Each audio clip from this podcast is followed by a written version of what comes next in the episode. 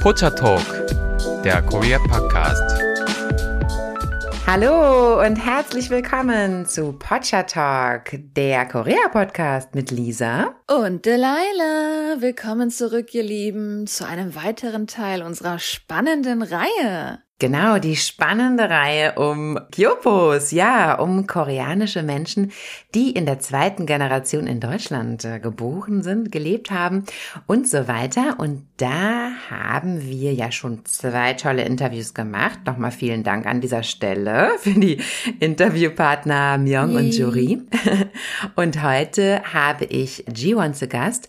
Und was ich bei ihm sehr interessant finde, das muss ich jetzt schon mal spoilern, das nehme ich jetzt schon mal vorweg. Er lebt in in Korea äh, mittlerweile. Und äh, wie das gekommen ist, genau, das wollen wir gleich erfahren. Ja, wie ihr natürlich schon wisst, bei diesen Interviews ist es in der Regel nicht so einfach, dass alle drei dabei sind. Deswegen werde ich mich jetzt überraschen lassen, worüber Lisa und Jiwon so alles gesprochen haben. Und dann werde ich ja jetzt genauso überrascht sein wie ihr. Kommt rein, hört zu und lassen wir uns überraschen, was es alles zu berichten gibt. Genau. Bis gleich. Ich begrüße unseren heutigen Interviewgast G1. Hallo, bist du da? Ja, ich bin hier. Hallo. Super. Ähm, erstmal Dankeschön, dass du heute dabei bist. Ja, ich habe mich ja vorhin schon einmal bei dir bedankt. Ich hoffe, du weißt wirklich, wie, wie toll das für uns ist und wie wichtig das auch für uns ist, ja, die Erfahrungsberichte von realen Personen einmal zu hören, denn wir können viel über Statistiken diskutieren und sprechen, aber es ist ja doch immer toller, wenn wirklich mal jemand aus seinem eigenen Leben erzählt. Deshalb viel Vielen, vielen Dank dafür. Ja, ja, kein Thema. Freut mich. Sehr schön. Und starte doch einfach mal, indem du dich mal selber vorstellst. Was gibt's denn so über dich zu sagen? Ich heiße G1, bin in Deutschland geboren, habe die deutsche Staatsangehörigkeit. Seit 2008 bin ich äh, nach Korea gezogen und, und bin ähm, seitdem auch hier. Also ich habe quasi mein ganzes Leben lang in Deutschland verbracht, sprich äh, ähm, Kindergarten, Grundschule, Gymnasium und Universität und danach bin ich dann nach Korea gezogen, um äh, meine berufliche Karriere anzufangen. Seit 2008 bin ich hier und ähm, äh, habe hier auch eine Familie gegründet, bin verheiratet, habe zwei Kinder und ähm, werde auch erstmal hier bleiben für die nächste Zeit. Ich gehe mal von aus. Herzlichen Glückwunsch erstmal. Ja, das hört Danke. sich ja schon mal alles sehr erfolgreich an. Äh, zwei Kinder hast du sogar schon. Wie alt sind die, wenn ich fragen darf? Ähm, meine älteste ist sechs und mein äh, jüngster Sohn ist äh, ähm, zwei Jahre alt. Ah, süß. Okay, also dann geht deine Tochter jetzt auch schon noch nicht in die Grundschule, glaube ich, ne? Noch in die Vorschule, ne? Ab September, genau, geht sie in die Grundschule, ja. Klasse, ist ja spannend. Okay, jetzt fangen wir mal ganz vorne an. Würdest du uns vielleicht erst mal ein bisschen was über deine Eltern erzählen? Wie kamen die nach Deutschland? Wann sind die nach Deutschland gekommen? Was weißt du so darüber? Puh, ähm, okay. Äh, meine, meine Mutter ist, soweit ich weiß, 1966 nach Deutschland gezogen. So wie, wie die meisten immer auch. Ähm, es gab mhm. dann ne, die, die Chance, ähm, ähm, sich als Krankenschwester zu bewerben. Die Familie mütterlicherseits, also wir hatten jemand nicht viel äh, Geld, was natürlich auch für fast alle zutraf in dem Zeitraum. Und, ähm, äh, und meine Mutter hätte, konnte eigentlich hätte davon träumen können, ne, auf eine auf eine Universität zu gehen. Das das das wäre nicht möglich gewesen. Und da hat sie dann die Chance ergriffen und ähm, äh, hat sich dann gedacht, okay, dann versuche ich es mal in Deutschland. Ist dann äh, nach äh, Bonn gezogen, 1966 hat dann als Krankenschwester angefangen zu arbeiten und hat das dann auch, glaube ich, für 50 Jahre lang gemacht. Mein Vater ist ein bisschen später gekommen. Der ist vier Jahre später nach Deutschland gezogen mhm. und hat dann als, äh, ja, als Bergarbeiter angefangen. Mein Vater hatte zu dem Zeitpunkt schon sein Studium angefangen, soweit ich mich erinnern kann, hat es aber nicht zu Ende gebracht. In Korea? Ja, genau, in Korea und ist dann auch rübergezogen aus denselben Gründen eben halt, ne, weil ähm, äh, das schien eben halt äh, ähm, eine super Möglichkeit zu sein,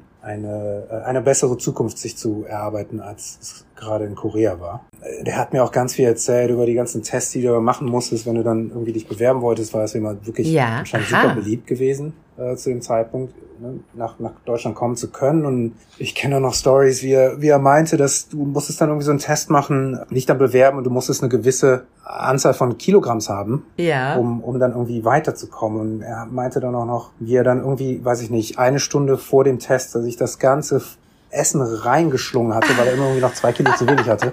Und dann im Endeffekt dann noch wirklich genau, ja, ja. genau irgendwie, äh, ja, äh, das noch gepackt hatte. Und glücklich war weil das wirklich, ja, es war ja immer äh, existenziell gesehen die Chance gewesen. Und äh, ja, ist Deutschland gezogen 1970 und war erstmal in Oberhausen. Er hat dann als Mechaniker hat er dann im Bergbau quasi äh, eine Stelle gefunden. Also er muss, er war, hat dann auch echt Glück gehabt und musste dann noch nicht wirklich runter in den in den Kohlebau ähm, wie die anderen, was natürlich noch viel viel schlimmer war oder auch noch viel, viel schwieriger war, jetzt von den Arbeitsbedingungen her und ähm, hat dann sofort irgendwie als Elekt ja. Elektriker anfangen können und war dann, äh, ich glaube, für drei Jahre ungefähr dort. Und dann haben sich meine Eltern äh, 1900, ich glaube, 73 kennengelernt. Mhm. 72, 72 muss das gewesen sein. Ja, 1972 haben sie sich kennengelernt in Bonn. Mein Vater ist, der kommt immer zu spät, also ist wirklich so chronisch zu spät komme. Ich weiß nicht, wie man das jetzt ausdrückt.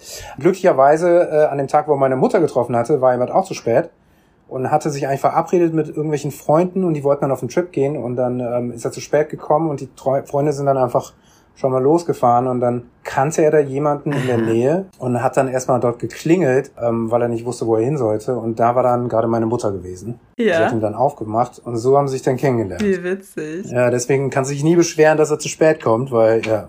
Hat ihm auch einmal was gebracht, so haben ja. Sich kennengelernt.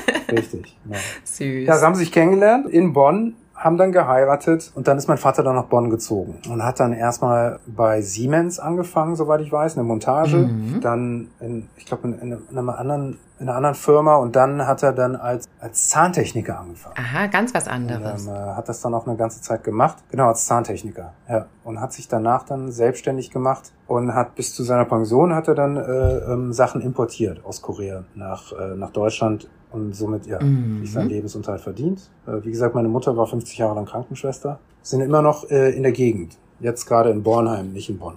Das ist direkt daneben. Ah ja, da, also da leben deine Eltern noch jetzt aktuell. Genau, die leben ja, da noch. Ja, ja, genau. Und hast du auch noch Geschwister?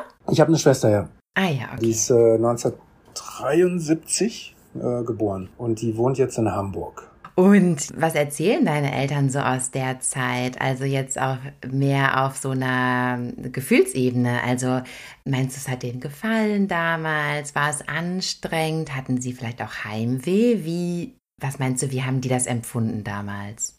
Ähm, ja, war, äh, war natürlich ähm, super, super schwierig. Mhm. Also von meiner Mutter, so wie ich das gehört habe, war es eben halt, du kommst dann immer dann, dann fängst du dann als Krankenschwester an und musst dann natürlich auch erstmal die schwierigen Sachen machen. Also ich habe das, ich weiß nicht, ob das bei meiner Mutter so war. Ich habe auch gehört von anderen Krankenschwestern, dass sie dann immer halt sofort erstmal zum Beispiel natürlich nicht nur Betten sauber machen, sondern eben halt auch ähm, quasi die, die Patienten waschen und natürlich dann auch den, den Stuhlgang und, und, und was weiß ich da jetzt irgendwie, ja, was da, worum man sich jemand kümmern muss, das, das wurde immer alles äh, den Krankenschwestern äh, aus Korea erstmal zugeteilt. Verständlicherweise äh, auch, weil keiner konnte ja Deutsch wirklich sprechen. Mm. Und daher mussten sie dann wirklich von morgens bis abends arbeiten und wenn sie dann nach Hause gekommen sind, dann mussten sie noch Deutsch lernen. Mm. Das ist mhm. natürlich super, ja. super heftig. Also in der Hinsicht ähm, zum anderen ja, kannst, kannst du da nicht einfach mal nach Deutschland telefonieren und äh, dein Heimweh irgendwie wegtelefonieren. Mm. Das hast du dann auch vielleicht, keine Ahnung, vielleicht einmal alle zwei Monate oder so vielleicht machen können vielleicht sogar auch weniger. Also ich meine, ähm, die Kosten für ein, für ein Auslandstelefonat waren natürlich exorbitant zu der Zeit. Und, und Flug natürlich geht überhaupt nicht. Super Heimweh, unglaublich schwierig auf der Arbeit Respekt zu bekommen, ähm, sich eingliedern zu können und zum anderen sich überhaupt verständlich machen zu können. Von der Sprache her.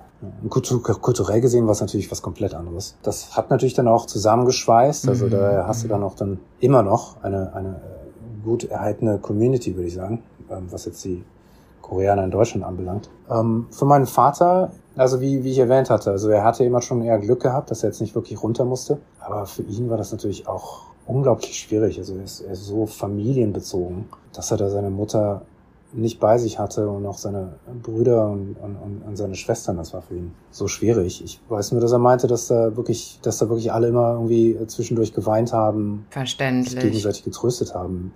Ja, ja, ja, na, natürlich nachvollziehbar. Vor allem, wie du schon sagst, also wenn man jetzt heutzutage, okay, du lebst jetzt in Korea, aber du kannst ja im Prinzip täglich irgendwie zu Hause anrufen und sicherlich ähm, reist ihr auch öfters nochmal nach Deutschland und so weiter. Aber klar, damals eine Auswanderung bedeutete ja auch so nach dem Motto, ja, wir sehen uns nie wieder. Also Natürlich schon ab und zu mal, klar, aber Ja, jetzt aus ja. dem täglichen Leben waren die Leute ja dann wirklich erstmal total raus, ne? Aber es ist, es ist immer auch faszinierend, weißt du, weil, also als ich jemals in meiner Pubertät war oder was weiß ich was, da habe ich immer gedacht, meine Eltern sind total konservativ. Was sie auch sind, so in gewisser Hinsicht. Ähm, das sind immer die meisten koreanischen Eltern, die halt weggezogen sind, weil zu dem Zeitpunkt, wo sie weggezogen sind, war es halt alle sehr, sehr konservativ in Korea und, ähm, äh, und da sie halt auch oft unter sich waren, auch selbst wenn sie dann in Deutschland waren, ne, ähm, gibt es dann auch durch immer noch ein gewisses Bewusstsein oder eine Denkensweise, die, die immer noch erhalten worden ist. Aber zum anderen, was ich sagen muss, ist auch einfach, was ich später festgestellt habe, ist, meine Eltern sind ja auch absolut Rebellen gewesen in gewisser Hinsicht, ne? dass sie da wirklich das Risiko auf sich nehmen. Der Mut, ja klar. Äh, sei es jetzt wegen ihrer eigenen Karriere oder wegen der Familie, weil es wurde ja auch immer natürlich dann noch Geld äh, rübergeschickt nach Korea, da wirklich ins Flugzeug zu steigen und dann in ein komplett anderes Land, kein einziges Wort Deutsch sprechen zu können, ja, und dann einfach mal hin das ist schon faszinierend. Ich finde das total faszinierend. Ich finde das super krass. Deshalb ist das auch so ein spannendes Thema hier bei uns im Podcast, weil das ja, ja also das sowas ist heutzutage immer noch, finde ich, eine starke Leistung. Und mein Mann ist ja auch aus Korea nach Deutschland gekommen, jetzt erst vor ein paar Jahren. Also ich sehe auch, auch in der heutigen Zeit ist dieser Prozess immer noch anstrengend und Sprache lernen und Kultur erfahren und so, klar, ne? Also auch heutzutage noch. Aber damals, also ja, irre, klar. Also deine Eltern, ja. echt Hut ab. Ja. Das ist wirklich Wahnsinn, ja, sich da was aufzubauen, das alles zu machen. Aber ähm, diese Programme waren ja damals auch erstmal limitiert auf ein paar Jahre. Ne? Was meinst du denn, zu welchem Zeitpunkt haben denn deine Eltern beschlossen, okay, nee, eigentlich wollen wir jetzt gerne in Deutschland bleiben? Was meinst du? Also ich weiß, dass das Programm für meinen Vater äh, auf drei Jahre limitiert war. Und dann ähm, haben sie sich ja dann auch kennengelernt, haben dann geheiratet. Ich bin mir jetzt nicht sicher, ob es wegen der Heirat war oder wegen dem Kind, dass sie dann auch äh, hier bleiben konnten. Und ich gehe mal davon aus, ab da äh, stand für sie immer noch fest, das ist ein besseres Leben Mhm. als in, in Korea. Das war ja, als meine Schwester geboren wurde, das war 1973. Das war ja immer noch eine ziemlich äh, krasse Zeit in Korea. Für meine Eltern ähm, war das, glaube ich, nie eine Frage gewesen, dass sie da in der Zeit jetzt irgendwie nach Korea erstmal wieder ziehen. Ja, ja. Und äh, jetzt, wo deine Eltern im Ruhestand sind, also das unterstelle ich jetzt mal, dass die jetzt im Ruhestand sind, das hast du gerade angedeutet, ne? Genau. genau. Äh, Gab es denn für die nochmal das Thema, dass die dann jetzt wieder nach Korea gehen wollten? Ähm, äh, sagen wir es mal so, also sie haben, äh, sie haben ein Haus in, in Deutschland, Mhm. ähm, da haben sie auch sehr lange für gearbeitet. Finanziell gesehen, wenn sie es sich jetzt leisten könnten, auch eine Wohnung in Korea zu haben, dann wäre das ideal und dann würden sie dann auch wirklich, wahrscheinlich irgendwie alle sechs Monate immer halt hin und zurück. Aber sich zwei Immobilien leisten zu können, ist immer Mhm. sehr schwierig, leider. Ähm, äh, deswegen ähm, sind sie jetzt in Deutschland. Ich, ich habe sie so auch gefragt, ihr habt ihr, kein, habt ihr keine Lust jetzt vielleicht irgendwie doch noch nach Korea? Aber die Antwort ist immer dieselbe. Es heißt dann immer, ähm, nee, wir sind ja schon so lange in Deutschland gewesen. Das ist für uns jetzt irgendwie mehr Heimat als Korea. Zum anderen, die haben keine Freunde hier. Also du hast jemand Familie, aber, Mhm. Aber die meisten Freunde, die sind dann alle in Deutschland. Und Ja. in der Hinsicht, also es wäre natürlich super, wenn sie zeitlang einmal hier sein könnten, um dann auch noch ihre Enkelkinder zu sehen. Und ich glaube, äh, der Freundesaspekt und, und da sie immer schon so lange in Deutschland gewesen sind, ähm, der, der scheint äh, sehr ausschlaggebend zu sein. Verstehe, ja. Jetzt können wir uns deine, deine Eltern sehr gut vorstellen. Kommen wir doch jetzt mal zu dir. Ähm, In welcher Stadt bist du dann also letztendlich aufgewachsen? In Bonn. Ich bin in Bonn aufgewachsen, ja, genau. Genau. Ah, Bonn ist, eine, finde ich, eine sehr schöne Stadt. Und wie hast du denn in deiner Kindheit die koreanische Kultur so erlebt? Also ich meine, natürlich bei dir zu Hause. Wie haben deine Eltern dir Korea näher gebracht?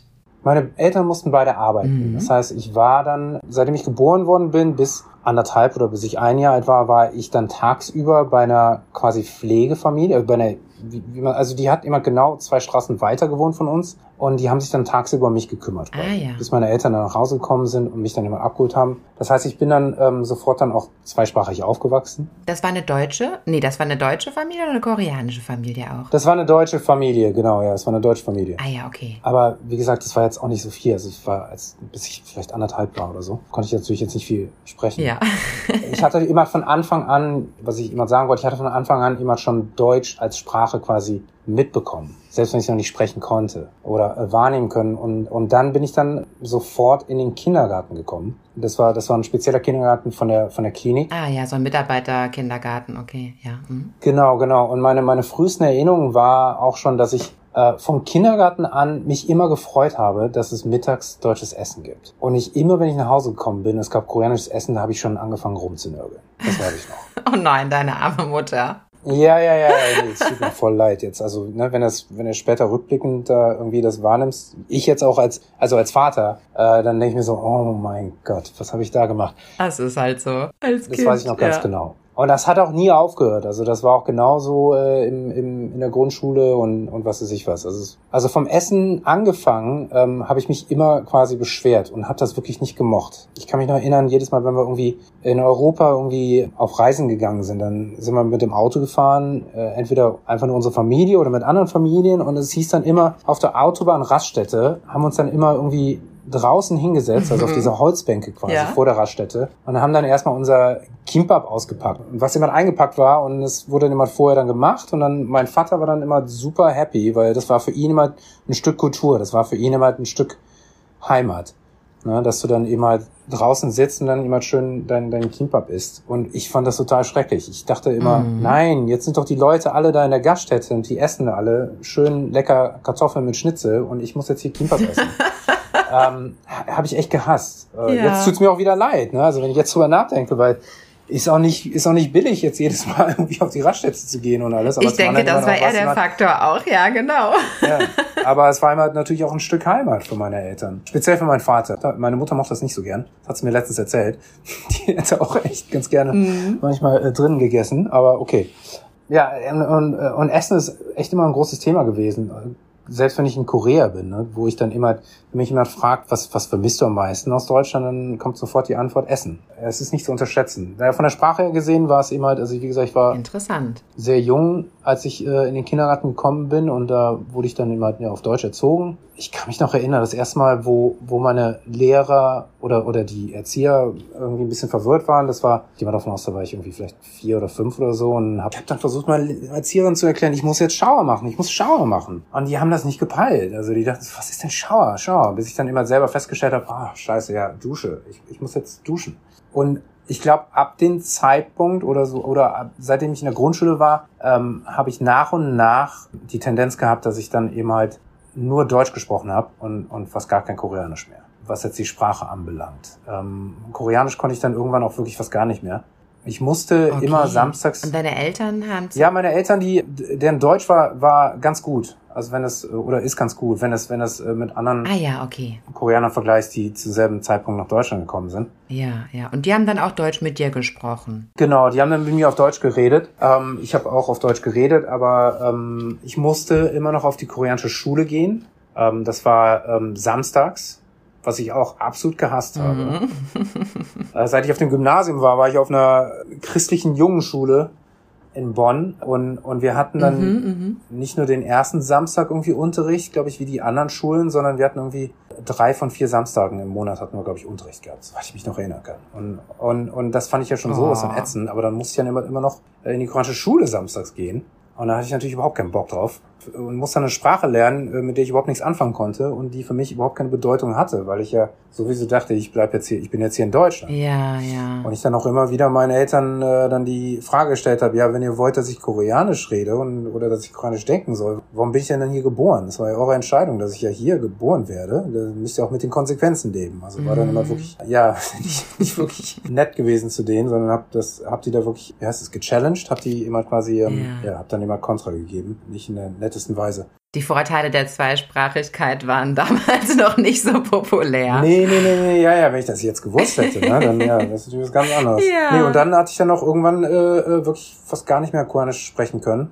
bis 2004, wo ich dann immer nach Korea gekommen bin, dann einen Sprachaufenthalt gemacht hatte und sich dann wirklich alles geändert hat. Genau, jetzt wird's ja spannend, genau, weil bisher, okay, du warst dann eher so ein bisschen eigentlich ähm, ja der koreanischen Kultur gar nicht so zugeneigt an der Stelle. Ja, überhaupt nicht, überhaupt nicht. Auch super rebellisch gesehen, also, ne, also wie gesagt, was was Essen anbelangt zu Hause, Sprache, aber eben halt auch das Bewusstsein, ne, was dann irgendwie, immer wenn es hieß, ja, du musst jetzt wie ein Koreaner denken, wie ein Koreaner sich verhalten oder irgendwas und ich dann natürlich sofort, Mhm. ja, auch wieder Kontra gegeben und dachte, nee, geht überhaupt nicht. Aber es hat natürlich auch was, ich hatte natürlich auch viel damit zu tun, inwiefern du eben halt Vorteilen begegnet bist und inwiefern du eben halt auch rassistischen Äußerungen begegnet bist oder eben halt angegriffen worden bist, was natürlich auch super prägt von der Kindheit an. Und war das bei dir der Fall? Also bist du diskriminiert worden? Ja, ja, klar, natürlich. Es war bei jedem, glaube ich, der Fall, der in einem fremden Land aufwächst. Und, und das war für mich immer auch super prägend gewesen. Okay. Das, das erste Mal, wo ich, ich kann mich immer noch genau erinnern, das war in der ersten Klasse. Ja. Ich war irgendwie der schnellste Läufer gewesen in der Klasse. Bevor die Schule angefangen hat, waren wir auf dem Pausenhof und ich bin dann äh, angekommen. Dann haben sie mich dann alle gejagt, also fangen gespielt quasi, weil ich immer der schnellste war. Und äh, aber irgendwann haben sie mich dann an diesem einen Tag haben sie mich gefangen. Die ganzen Jungs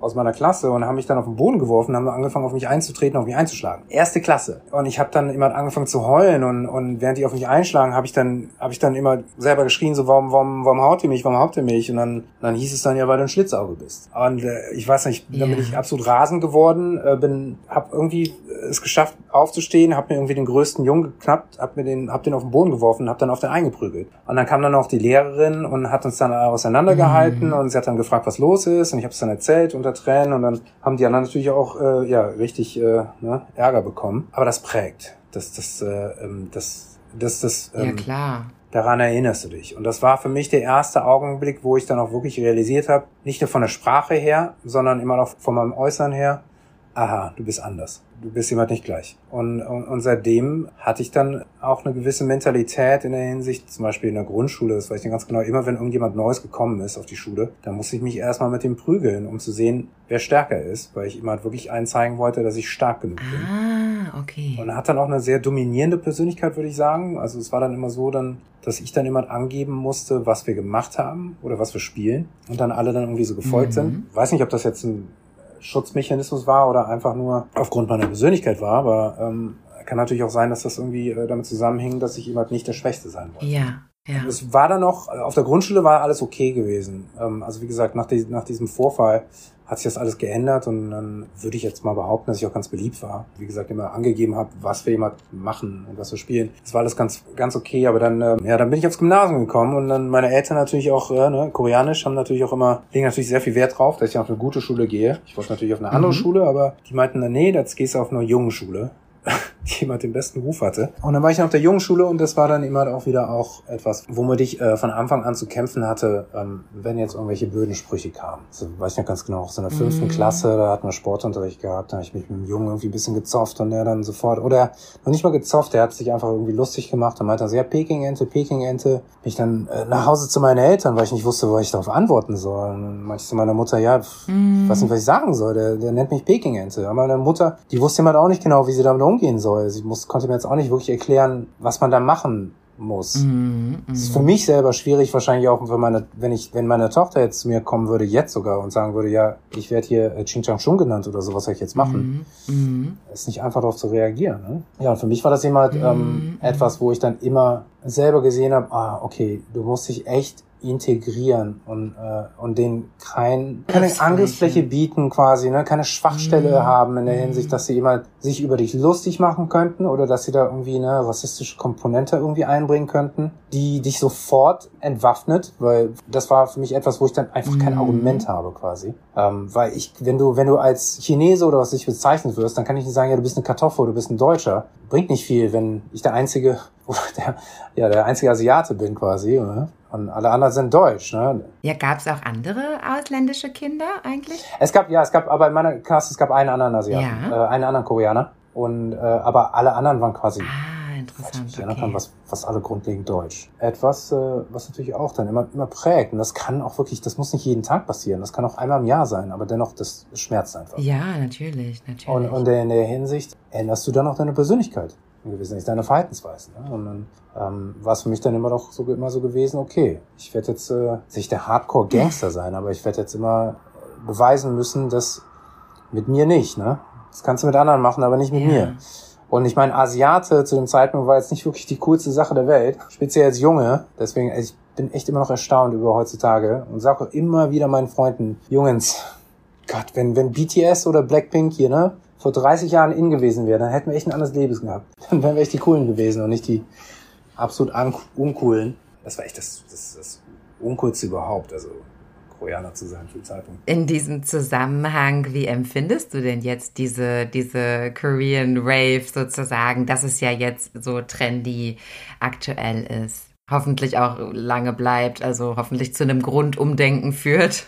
Ja, es ist, äh, es ist super krass. Also ich meine, es ist ja auch, ich krieg das ja, ich habe, das ist immer beruflich gesehen, habe ich immer auch was damit zu tun, weil ich immer halt Sagen wir den Beruf hier? Weiß jetzt gar nicht. Wie macht ihr das? Ja, das kannst du gerne machen, ja klar. Also ich bin ähm, hier in Korea, ich bin Marketingdirektor für Heineken Korea und in ah, der ja. Hinsicht mhm. bin ich immer auch connected mit den ganzen anderen Ländern und mit, mit, mit der APEC-Region und mit Global, mit Amsterdam und, und dann ist dann Korea immer eine Sprache. Ne? Also, also nicht, dann wird Korea quasi immer angesprochen, weil es immer so trendy ist. Und ich muss dann natürlich immer alles beantworten und, und muss sie dann überzeugen. Ich musste sie anfangs überzeugen, jetzt muss ich sie nicht mehr überzeugen. Jetzt weiß jeder, wie, äh, wie krass trendy Korea ist. Und beruflich gesehen habe ich jemand auch damit zu tun, weil wir dann jemand auch natürlich dann bestimmte Künstler unter Vertrag nehmen. In der Hinsicht, dass das, dass sie jemand nicht nur in Korea erfolgreich sind für unsere Marke, sondern auch auf der ganzen Welt. Mhm. Von den anderen Märkten dann quasi übernommen werden können. Also die Kampagne quasi. Und das, ja. ist, das ist so spannend. Das ist so krass einfach. Ich, ich kann es immer noch nicht fassen, wenn ich irgendwelche Leute sehe, die da auf dem Blackpink-Konzert sind. Ein Freund von mir, einer meiner besten Freunde, hat mir letztens ein Video geschickt von seinen Töchtern, die im ausverkauften Stadion in Deutschland immer äh, ne, auf dem Blackpink-Konzert waren. Und geh mir echt nicht in den mhm. Kopf, weil es mhm. einfach was ganz anderes war vor 30 Jahren. Ne? Das hätte sich keiner vorstellen können.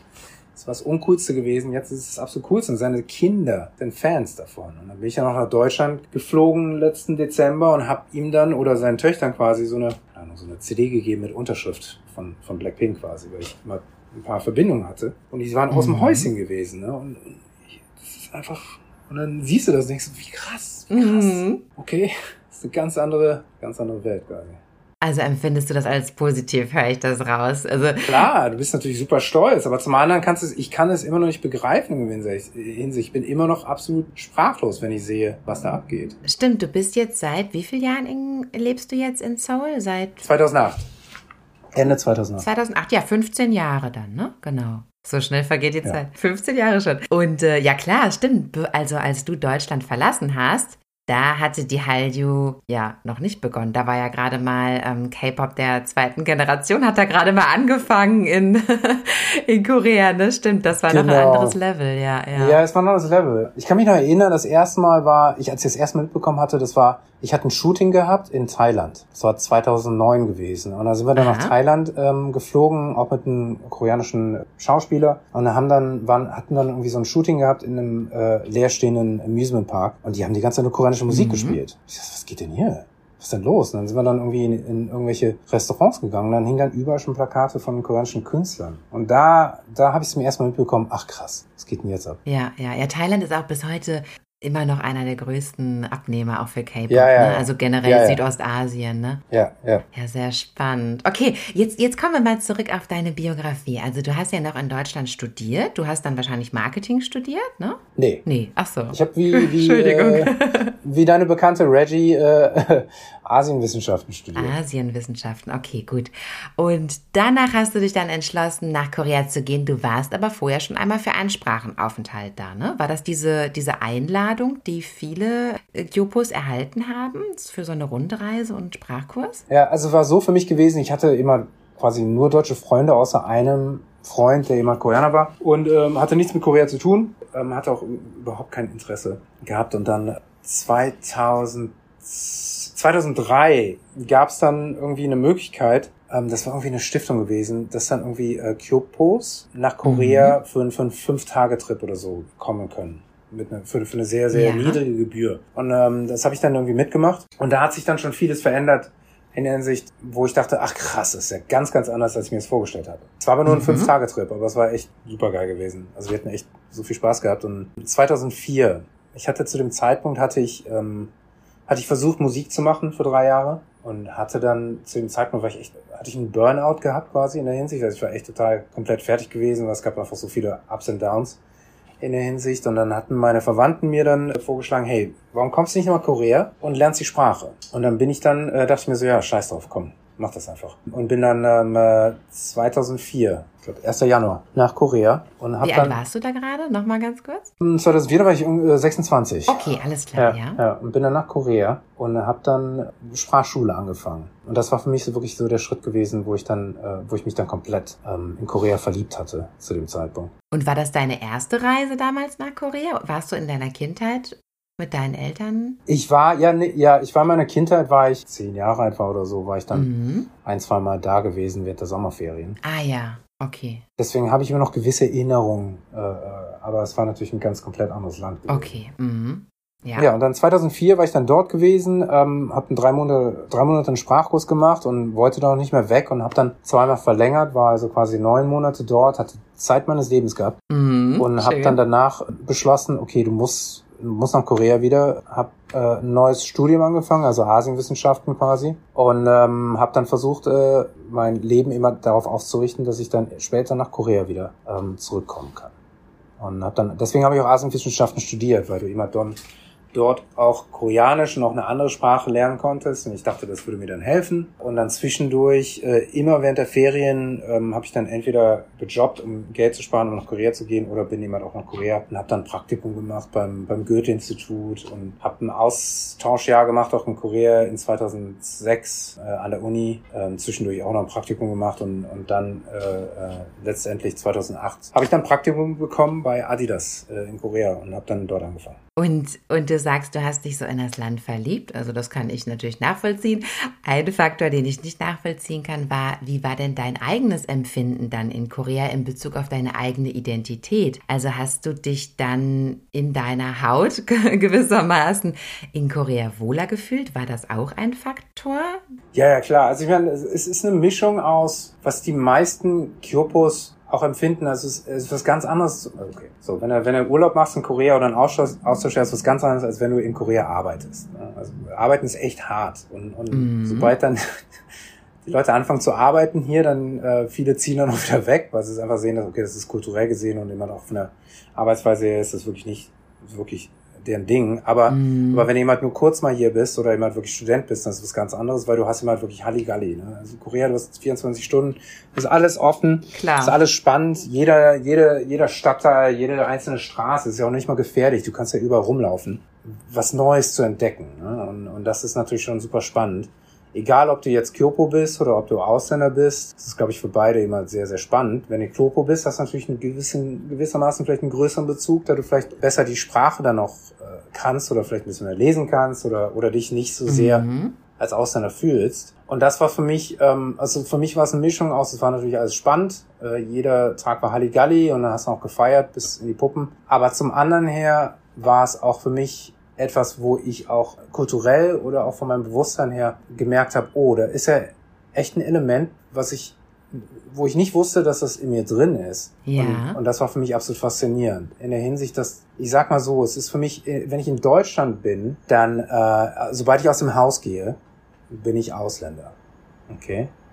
Und ich, ich laufe rum oder was weiß ich oder so und dann bin ich immer quasi ein Ausländer. Sobald ich den Mund aufmache, äh, realisieren die Leute, dass ich nicht wirklich Ausländer bin, sondern dass ich in Deutschland geboren bin. Ne? In Korea ist es anders. Wenn ich aus dem Haus gehe, bin ich einer unter vielen.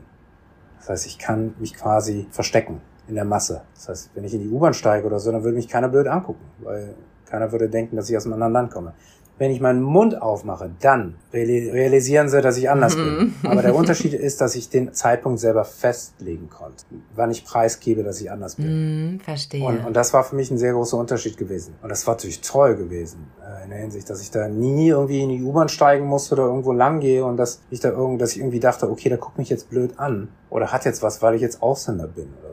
Und das war für mich immer etwas, wenn ich, wenn ich zum Beispiel in die U-Bahn in Deutschland steige, dann ist das Verhalten gewesen, ich setze mich dann hin auf den Platz und dann würde ich jetzt nicht meine Beine überschlagen, sondern würde jemand breitbeinig da sitzen. In der Hinsicht, falls jetzt irgendwelche äh, in die U-Bahn steigen, die jetzt irgendwie, keine Ahnung, jetzt potenziell Stress anfangen könnten oder wollen und dann jemand sehen, okay, da sitzt jetzt ein Asiater, so das ist jetzt noch, das ist ein ganz einfaches Ziel, dass ich den sofort mit meiner Körpersprache klar gemacht habe, nee, nicht mit mir, ne? Das kannst du nicht mit mir machen. Ah, und, und das ist ganz anderes, wenn du dann immer hier in die U-Bahn steigst und setzt dich hin und weißt mal ganz genau, und keiner guckt dich an oder würde da irgendwas machen und du dich einfach, du deine Beine über, übereinander schlägst und einfach nicht irgendwie den harten Mann geben musst und dich auf das konzentrieren kannst, was du wirklich bist und das auch zeigen kannst. Verstehe. Und, und das war für mich dann immer auch sehr ausschlaggebend in der Hinsicht, dass ich dann immer mein Verhalten dann auch geändert äh, habe, dass ich dann eben nicht immer den harten Mann spielen musste oder so oder nicht irgendwie tough sein musste, sondern wirklich auch sehr, sehr oft Gefühle zeigen konnte ne? und, und auch wirklich einfach ich selber sein konnte, dass ich da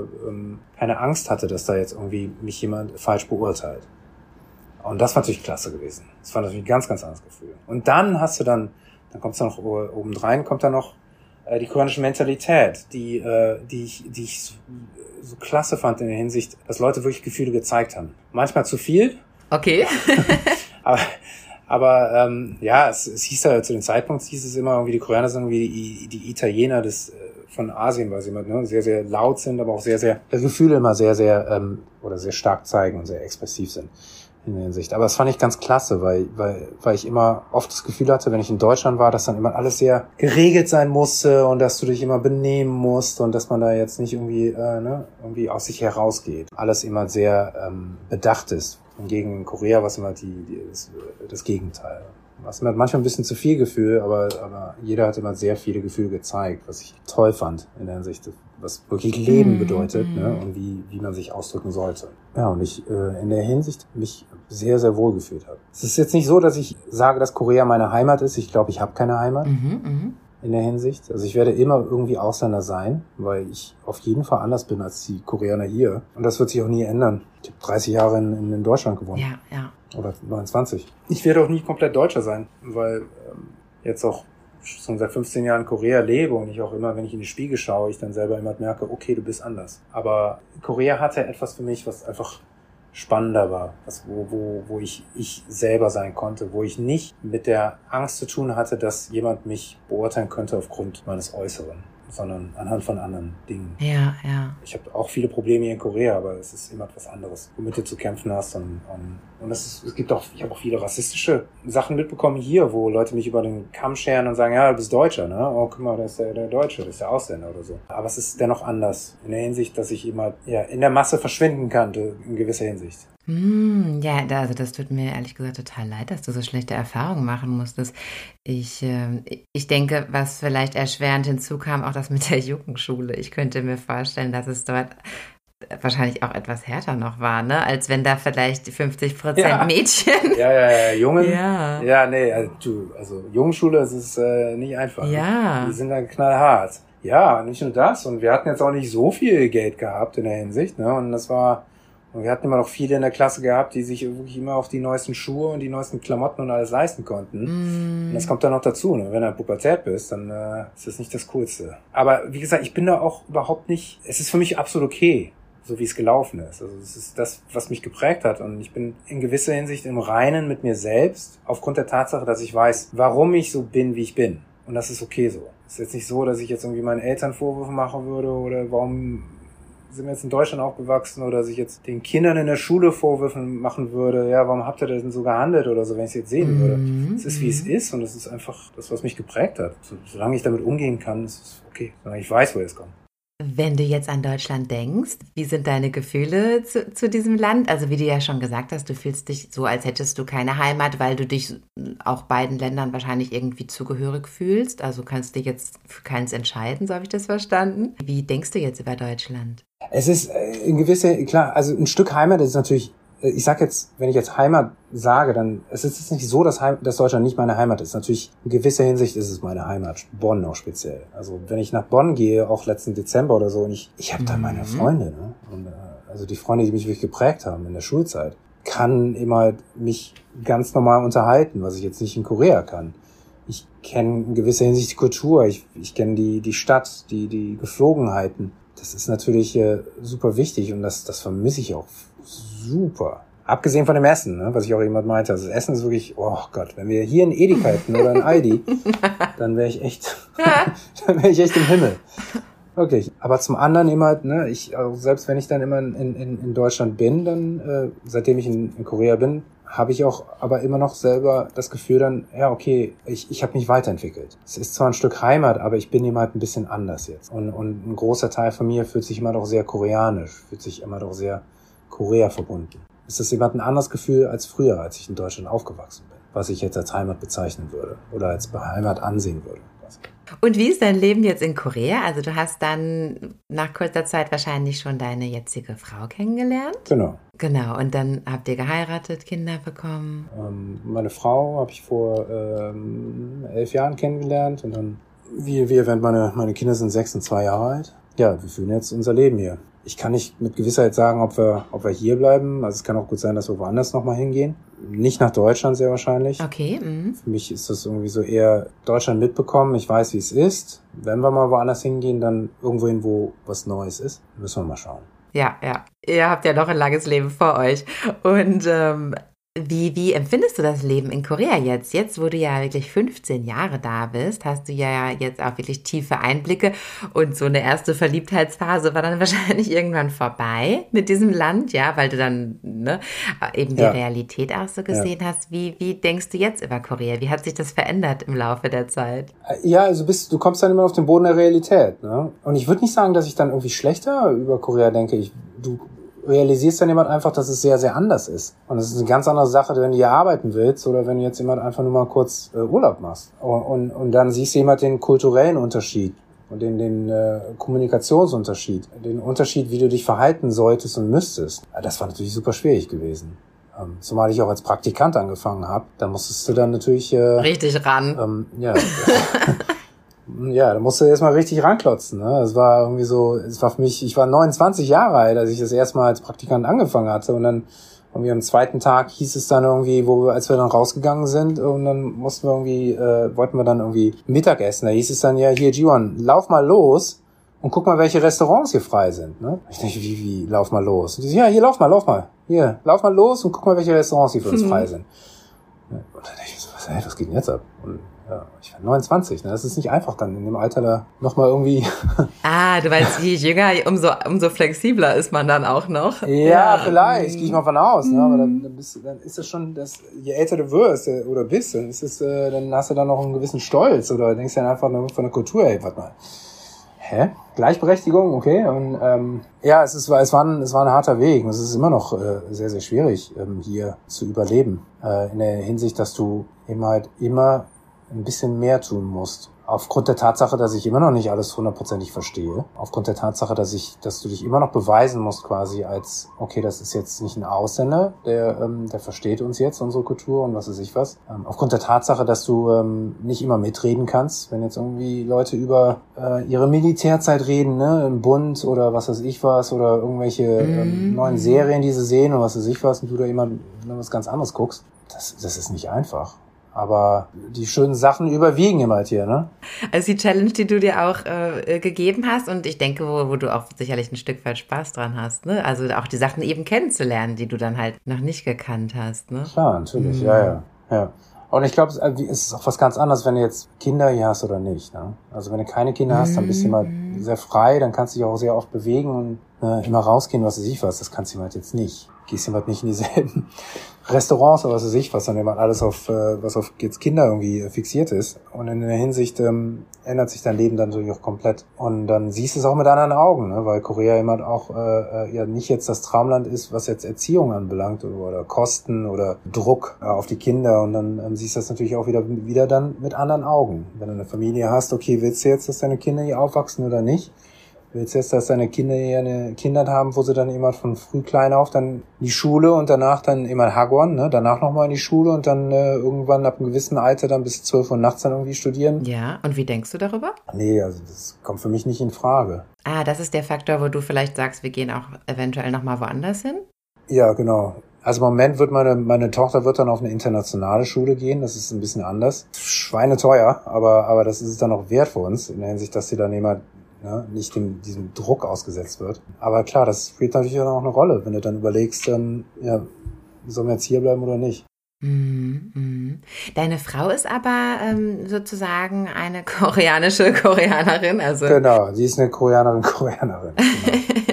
Ach ja, spannend. Also wir hatten ja schon Interviews mit anderen Interviewpartnern, aber du bist jetzt auch der erste Interviewgast, der jetzt sich auch dafür entschieden hat, in Korea zu leben. Also deshalb frage ich da jetzt auch so viel nach. Es ist jetzt äh, ein ganz neuer Aspekt, der jetzt mal aufkommt in diesem Kyopo-Thema. Also das ist sehr, sehr spannend, ja. Und freut mich, dass du dich so wohlfühlst, dass das alles so gut klappt.